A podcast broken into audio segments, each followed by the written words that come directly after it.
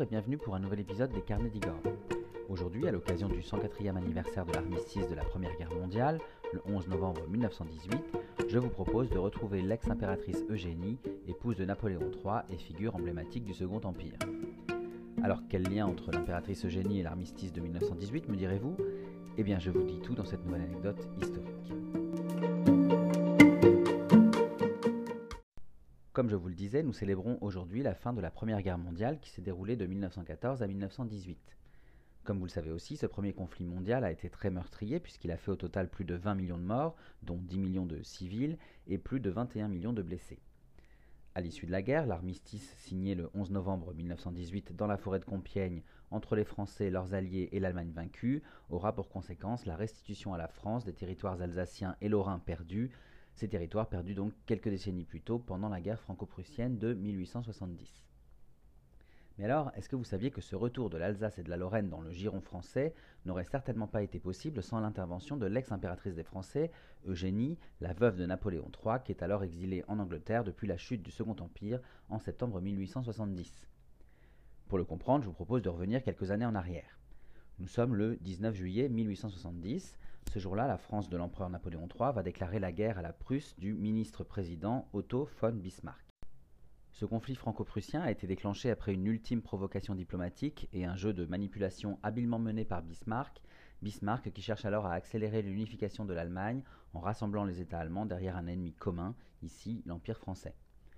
Alors je vous passe les détails, mais après la défaite de l'empereur Napoléon III à Sedan le 1er septembre 1870, cette guerre franco-prussienne va se solder par la capitulation française le lendemain, le 2 septembre, ce qui va entraîner quasi immédiatement la chute du Second Empire, puis l'avènement de la Troisième République française le 4 septembre 1870. Cependant, tout n'est pas terminé et le gouvernement provisoire qui s'installe alors au pouvoir va devoir faire face à l'invasion des troupes prussiennes.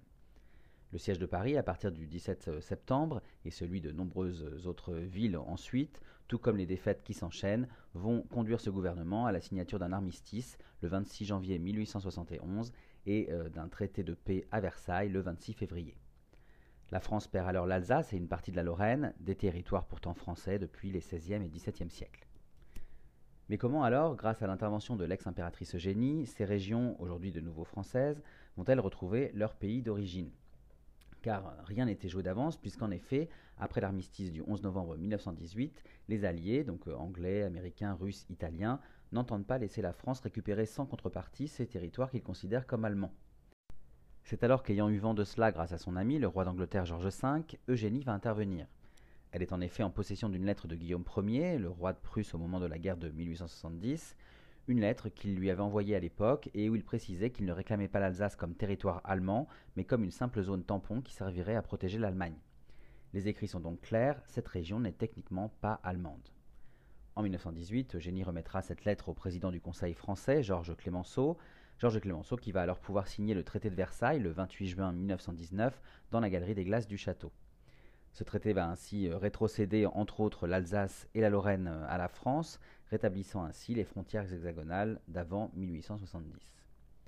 À la suite de cette restitution, un officier dira alors à l'ex-impératrice Madame, Sedan est vengée. Moins de deux ans plus tard, Eugénie s'éteindra à l'âge de 94 ans, le 11 juillet 1920, près de 50 ans après la chute du Second Empire.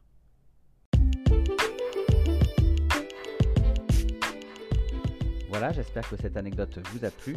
Pour en savoir plus, je vous invite à vous rendre sur mon blog, lescarnedigor.fr, pour retrouver cette anecdote dans mon article illustré. N'hésitez pas aussi à vous balader sur ce blog pour découvrir d'autres anecdotes et d'autres visites de mes lieux historiques et culturels favoris, toujours dans les articles et les podcasts dédiés.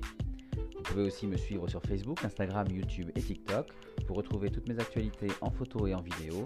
Et je vous dis bien sûr à très bientôt pour d'autres aventures, d'autres anecdotes et d'autres visites.